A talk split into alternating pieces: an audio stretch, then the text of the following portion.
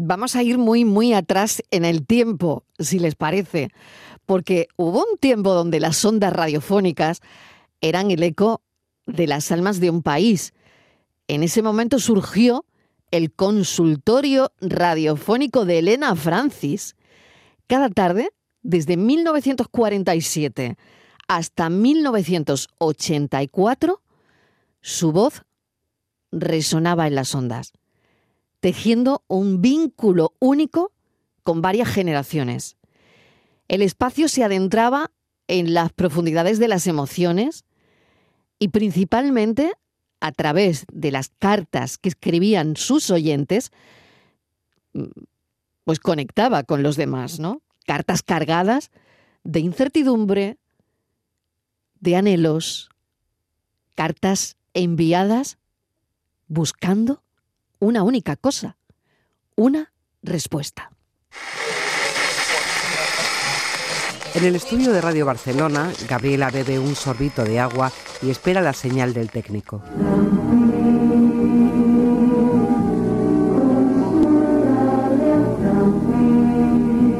Cuando empezó a locutar las cartas que las lectoras envían a la doctora Elena Francis, se ponía muy nerviosa. Su madre, Úrsula, la principal guionista del programa, le reprendía por la importancia que concedía a sus temores. Al cabo de unos meses, la punzada de los nervios se volvió excitante. El silencio previo al inicio de la locución dejó de precipitarla para encumbrarla. El corazón se le aceleraba ahora por el júbilo de ser el centro de atención, de que toda la emisora la viera y la mirara, la oyera y la escuchara. A Úrsula aquello también le había molestado. El orgullo, además de pecado, es un defecto deleznable en una mujer, le recalcó. Por eso, cuando sus compañeros admiran su profesionalidad o la felicitan, la chica se incomoda y mira hacia otro lado.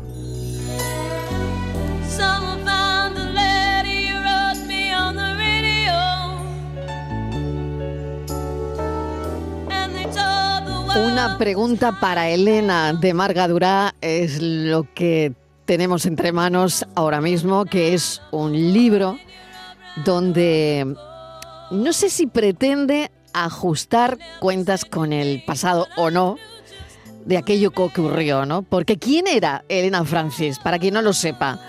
Bueno, pues ella no solo era una voz en la radio, sino el rostro detrás del Instituto y Laboratorio de Belleza Francis, una empresa de cosmética de la época, eh, que se creó precisamente como mm, marca publicitaria, ¿no? Eh, la copropietaria de la firma, Francisca Elena Bes, supervisaba personalmente el consultorio, inspirado en programas de temática femenina, de belleza de la época. Eh, este espacio no solo brindaba consejos sobre cuidado personal, sino que se adentraba en el mundo íntimo de sus oyentes. Parece que los oyentes fueron llevando el espacio hacia eso, es decir, que, que fue creciendo de esa manera. Vamos a hablar con Marga Durá, que ha trabajado en toda esta documentación para crear una ficción. Una pregunta para Elena. Marga, bienvenida, gracias por acompañarnos. Gracias a vosotros por invitarme, Marilo. Encantada de estar con vosotros. Bueno, una generación de mujeres marcadas por el consultorio más famoso de la radio, que hoy diríamos que esto era un consultorio fake totalmente. Mis hijos dirían, mamá, esto es fake, ella no es de verdad y esto es mentira todo. Pues tal cual, tal cual. Eh, un fake como la copa de un pino. No, no ha habido pocos Así de grande. grandes como este. bueno, exactamente. ¿Ha, sido, tú crees que en la, no sé, en la radio, en la industria radiofónica, ha sido el más grande? Hombre, mm, ¿sabes aquello que se dice que se puede engañar a unos pocos durante un tiempo, a muchos durante poco tiempo? Es que ella engañó a muchos durante mucho tiempo, que fueron, fueron más de 30 años. Entonces aquí yo creo que eh, grande, si entendemos por tiempo y por cantidad de gente, sin lugar a dudas. Bueno, Elena Francis tomó como ejemplo el consultorio de Mercedes Fortuny, que durante medio siglo había sido la voz de las cartas de, Radio España, aunque en sus inicios pues también se centraba ahí en, asesoría de belleza. eh, los oyentes, nada, empezaron a contar y, a contarles sus preocupaciones personales, ¿no? En una sociedad regida por los valores de la dictadura franquista, donde se esperaba que las mujeres fueran buenas madres, buenas esposas, buenas católicas también, y el consultorio se convirtió por una parte, en el reflejo de, de lo que decía al principio, ¿no? De, de muchos deseos silenciados, ¿no, Marga? Sí, sí, totalmente. El... A ver, las mujeres no tenían voz, entonces por primera vez pueden, pueden hablar, sus, sus problemas son escuchados y además tienen un espacio, ¿no? Entonces eso es maravilloso, parece una revolución. Lo que pasa es que, claro, la respuesta que te dan a todos tus a todas tus dudas es muy, muy terrible. De hecho, la presentación muy importante de mi protagonista es en un momento en el que ella puede tener el micro, ¿no? Porque es en el momento en que una mujer puede ser escuchada, cosa que, no ocurría. Ahora nos parece, bueno, a ti aún más, que está siempre con un micro. Claro, claro, claro. Claro. Parece normal, pero no lo era. Claro, no lo era, no lo era, ¿no? Em, yo decía que esta novela, una pregunta para Elena, pretende ajustar las cuentas, no lo sé, tú me dirás ahora, con un pasado eh, a través de la historia radiofónica, por supuesto, y a través de la historia de otras mujeres que no iban eh, a agachar la cabeza, por así decirlo, o que eran ellas las que iban a decidir su propio destino, no nadie que se lo dijera por la radio, ¿no? Claro, piensa que decidir lo que querías hacer con tu vida, que, o lo que querías hacer, mm, ya no sin ir tan lejos, lo que querías hacer al día siguiente, era algo que las mujeres en general no podían hacer. Tenían que hacer lo que se esperaba de ellas, la obligación, el deber. Entonces sí que en ese sentido, para mí hay un ajuste de cuentas doble. Por una parte, es una forma de entender a toda la generación ah, de madres, de abuelas, que se educaron con eso y que de alguna forma nos lo han pasado, nos han pasado una parte con todo el cariño, con todo eso, pero sigue presente de alguna manera el sentimiento de culpa, todos esos valores. Yo creo que en parte vienen de esa construcción de, de, la feminidad y de la mujer. Y por otra parte, sí que hay un ajuste de cuentas en el sentido de que de que nadie ha pedido nunca perdón. Y ya no, un poquito, que nos estuvieron tomando el pelo mucho tiempo. muchos años, ¿no? muchos años, muchos años. Pues sí, un poco, a ver, vamos a, sí, sí, sí, Alguien tenía que haber dicho algo, ¿no? Bueno, mira, vamos, eh, hemos, hemos cogido el, el último programa, el, el último de ah. Elena Francis. A ver, el último, em, ¿qué, ¿qué dice? A ver, ¿qué dice? Y ahora, amigas, de nuevo gracias a vosotras. Gracias a las pioneras y a las que recientemente se han incorporado a la escucha. Gracias a las maduras, a las de mediana edad, a las jóvenes y a las niñas. Gracias a las amas de casa y a las mujeres más emancipadas. Gracias a las que habéis venido al consultorio con tristezas profundas y a las que lo habéis hecho con grandes alegrías. Gracias a las que no sabíais casi nada y a las que vuestra cultura os permitía una mejor expresión. Gracias a las que hacíais elogios y a las que elaborabais críticas. Gracias absolutamente a todas, amigas, por la vida que habéis aportado al consultorio a través de vuestras cartas y que ha constituido, en definitiva, una parte importantísima de mi propia vida. Elena Francis, y solo ella, os dice hasta siempre. Qué gran locución, Marga, ¿eh? Otra cosa, no, esas voces. es decir, es que estaba todo pensado. Esas pausas, esos, esos, esas inflexiones, esa locución.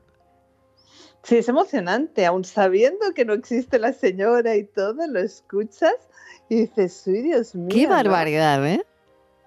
Y hay, hay algo Ah, que me parece importante, que es lo que intento reflejar en la novela. También ten en cuenta que esto es en el 1984 y también ha cambiado muchísimo la sociedad. Mi novela está ambientada en el 1952. En todo ese tiempo, Elena también se pone un poco más tranquilita. Ya o sea, ya, ya en el 84 estaba más, estaba claro. Está un poco más reducidita. Estaba, estaba ya más controlada. ya, no era tan vehemente, por decirlo así. Bueno, bueno, bueno. Pero Sí, Pero ten en cuenta que dice una cosa que me hace gracias a las pobres, a las ricas, a la sí, sí. anuncio de la Coca-Cola, a, los altos, a los bajos. Al mundo entero quiero dar un mensaje de paz, claro. claro eso, ah, eso es importante entender que todas, que era un fenómeno transversal. es decir, Exacto. que todas las mujeres, las mayores, las pequeñas, en la época, en el 84 ya no, pero en la época de auge del consultorio, todas lo escuchaban y había hombres también que lo escuchaban. Bueno, y que escribían, ¿eh? Y que por lo visto había hombres que también escribían. Es, muy curioso. Mira, y, dice la investigación, Marga, perdona que te interrumpa, dice la investigación que es eh, no ha habido más cartas nunca en este país que las que se escribían a Elena Francis. Es muy probable. Sí, sí, era una locura. era una locura que se recibían, no sé, 30.000, en fin, 30.000 cartas. Impresionante el número, ¿no? Eh, decías que, hubo un hombre y te he interrumpido para contar lo de las cartas. No, no, no, que, había, que, hace poco, a raíz del libro, me encontré con un hombre de cierta edad y me dijo, no, no, yo, yo lo escuchaba y lo escuchaban todos mis amigos también. Porque claro, era muy difícil en aquella época conocer a una mujer. Entonces, a través del consultorio sabías o, creías saber algo más del mundo femenino. Mm. Y entonces, claro, ellos también escuchaban a Elena Francis. Había hombres que ah. también, otros había como un desprecio hacia todo lo femenino, ¿eh? esto son cosas de chicas, ¿no? Ah. son como que no tienen la categoría que tienen otros programas, ¿no? Pero aún así, había otros que decían, a ver, a ver, a ver qué dicen, que esto parece interesante. Bueno, ¿cómo nos sonaría, cómo nos sonaría esto hoy jueves 2 de noviembre 2023, 5 y cuarto? Hola, amigas todas oyentes, seguidoras asiduas de este consultorio que ha aglutinado generaciones a lo largo de sus muchos años de existencia en las ondas. Un cariñoso saludo para todas. Hoy, como ayer. Distinguida señora, yo tengo 18 años y desde hace tres mantengo relaciones formales. Mi novio es muy buena persona y siempre ha demostrado quererme mucho. Me lleva siete años y como ya tiene empleo fijo, quiere casarse el año que viene. Sinceramente, yo le quiero, pero físicamente no me acaba de gustar. Y por este motivo tengo bastantes dudas. Pienso que una vez casada no encontraría la felicidad. Quizás sean mis pocos años los que me hacen ver las cosas así, cuando en realidad tendría que sentirme muy feliz ante la idea de un próximo matrimonio. Y no es eso exactamente lo que me ocurre, porque la verdad es que no acabo de verlo claro. Por eso recurro a usted, señora, para que con su clara visión de las cosas me ayude a aclarar estas dudas que cada vez me preocupan más. Mi novio insiste en contraer matrimonio. Yo espero su respuesta y aprovecho esta oportunidad para saludarla con todo afecto.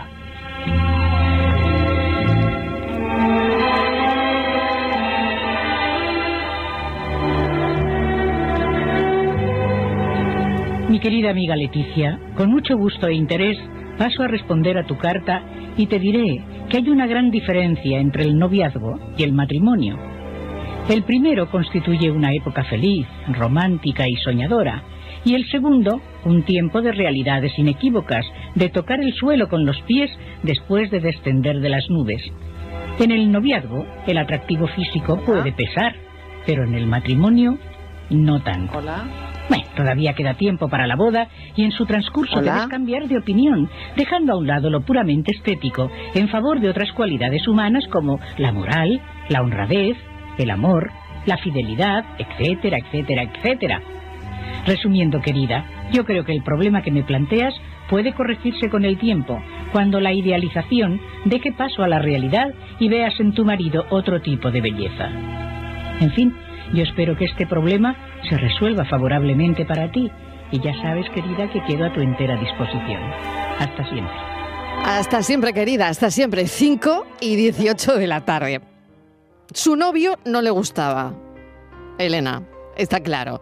Su novio le llevaba siete años y no le gustaba para nada a ese señor. No le gustaba. Y claro, ella le dice al final que puede corregirse, claro. Claro, que puede corregirse con el tiempo, que ya verá ella que con el tiempo le, terminará gustando. Ese es el consejo. ese es el consejo y esa cosa de, bueno, es que el, el noviazgo es una cosa, pero cuando te cases ya está el sufrimiento, la culpa, ¿sabes? Es como, uy, la que te viene encima, te entran ganas de no casarte.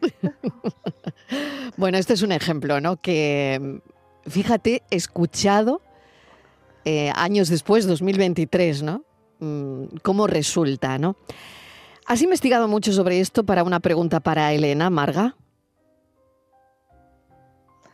Mira, ah, las cartas, ah, pues la miré hasta cierto punto porque me estaba volviendo loca. Yo soy periodista y entonces me entra un poco el toco la documentación. Y entonces de ahí no salgo y entonces no se pone nadie a ficcionar y a escribir la novela. Entonces me, me, auto, me autoimpuse parar un momento.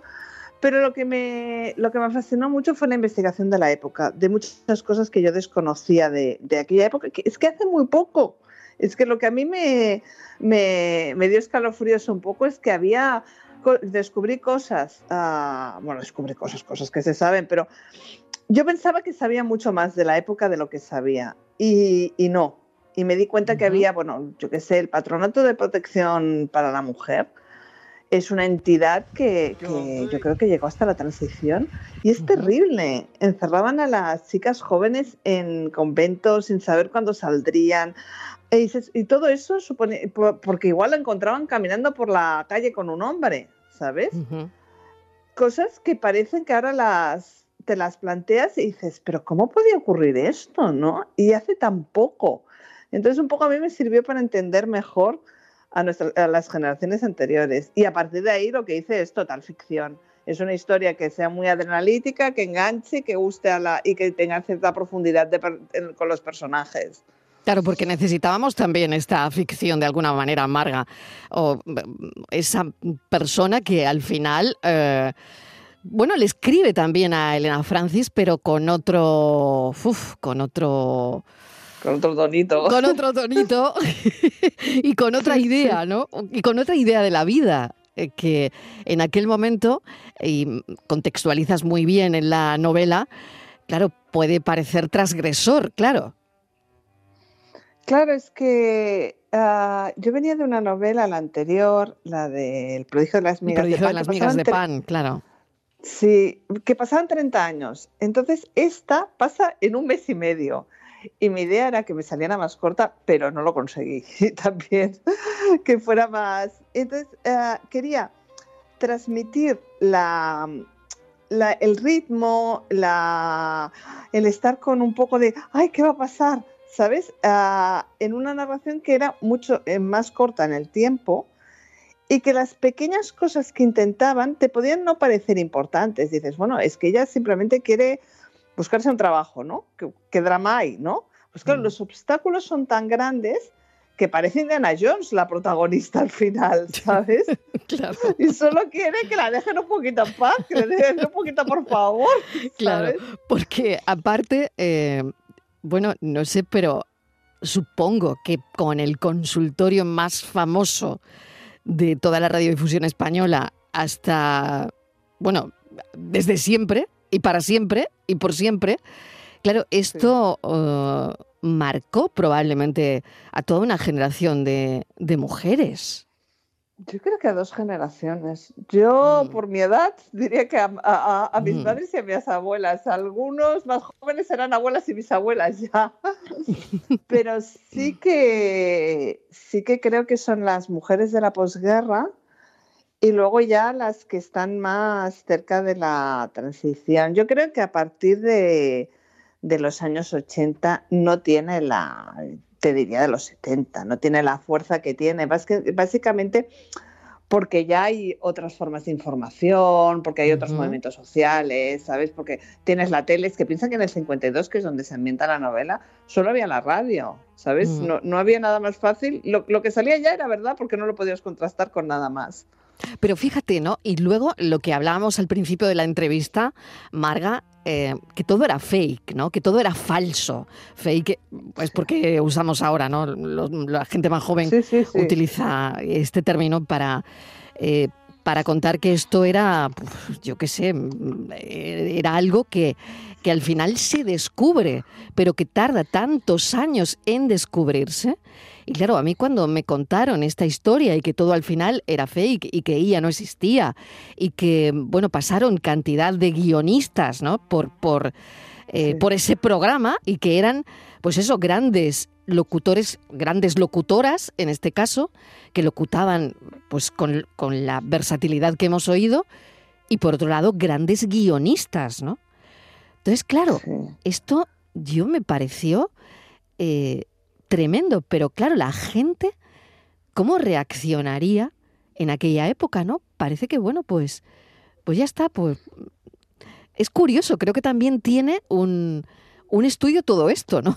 El cómo reacciona la gente cuando se entera que, que todo había sido falso durante tantos años, ¿no? Claro, es que yo creo que es una excepción terrible.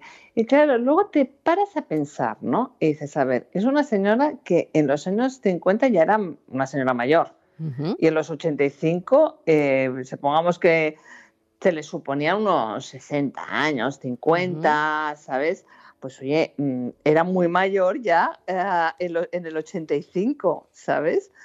Era una señora que nunca se la vio, que contestaba a toda la barbaridad de cartas que le llegaban personalmente, hacía el consultorio y normalmente decían que viajaba mucho por compromisos al extranjero, ¿no?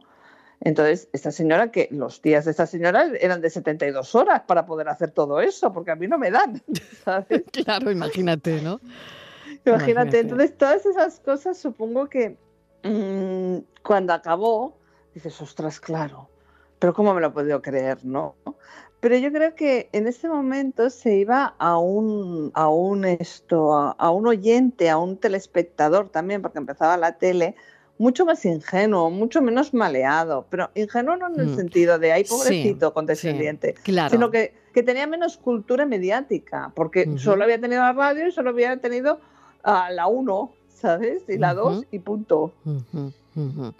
Es muy curioso, la verdad, todo esto, ¿no? Y quiero terminar leyendo una carta eh, que dice, una carta para Elena Francis de Margadura. La tengo aquí. La leo. A ver, ahí, me, ahí me desquité. Venga, que la tengo aquí. Una carta para Elena Francis de Margadura. Querida Elena Francis, tengo una pregunta para ti. O más bien, un sinfín de preguntas. Las que no pudieron hacer las mujeres que confiaron en ti. Que creyeron que tú eras una de las suyas, que las cuidabas, que te importaban. ¿Cómo pudiste hacer y ejercer ese poder para persuadirlas de que lo mejor para ellas era soportar malos tratos, silenciar abusos o inmolarse por la familia hasta perder su identidad? He estado escuchando tus programas y he leído tus cartas, repletas de cariñosas formas de enmascarar atroces consejos. Y he decidido escribir este libro porque hasta ahora nadie te había ajustado las cuentas en una novela y me pareció necesario hacerlo, para que no se olvide, para que no se repita. Mi historia no solo va de ti, sino de Berta, Carmen, Gabriela, Jacqueline y Elvira, un grupo de mujeres que cometen el terrible crimen de tomar las riendas de su vida. El azar las hará cómplices por querer ser ellas mismas, un acto de rebeldía que tú, querida Elena, condenabas. Ellas, mis protagonistas, me dieron la fuerza que necesitaba para sumergirse y sumergirme en un paisaje tan aciago como el de la Barcelona, de ese congreso eucarístico de los años 50, guiada por la voz de una bruja que todos creían hada, pero era una bruja de las que se nutren devorando conciencias de mujeres. Querida Elena Francis, tengo una pregunta para ti, más bien un sinfín de preguntas, y la respuesta está en esta novela. Una pregunta para Elena, atentamente, Marga Dura. Qué, tranquila te quedaste después de escribir esto, Marga, ¿eh? No veas, no veas. Así. Ese fue mi, ajuste de cuentas, ¿no? Ahora, ahora, ahora tenemos nosotras la voz por primera vez, ¿no? Después de tanto tiempo de, de escuchar simplemente. Muy bien, pues Marga, te deseo lo mejor. Me ha parecido muy interesante. No sé si alguien todavía eh, habrá que, que, no sepa cómo termina esta historia de Elena Francis, pero pues esto acabó como acabó, como el Rosario la Aurora, ¿no? Y, al final, eh, bueno, he decidido poner una canción de Serrat que seguro conocerás. Ay, sí, ¿Te gusta? Me encanta, me encanta, me encanta. Pues mira, esta es. Como tú eres de Barcelona y eres catalana, pues eh, bueno, es un guiño hacia ti. Gracias. muchas gracias. Un beso enorme. Una pregunta para Elena. Muy interesante esta novela de Marga Durá. Eh, esta es otra carta que Serrat le escribe a la del consultorio. Muchas gracias. Un beso. Gracias, Marilo. Un abrazo. Heu decidit que és l'hora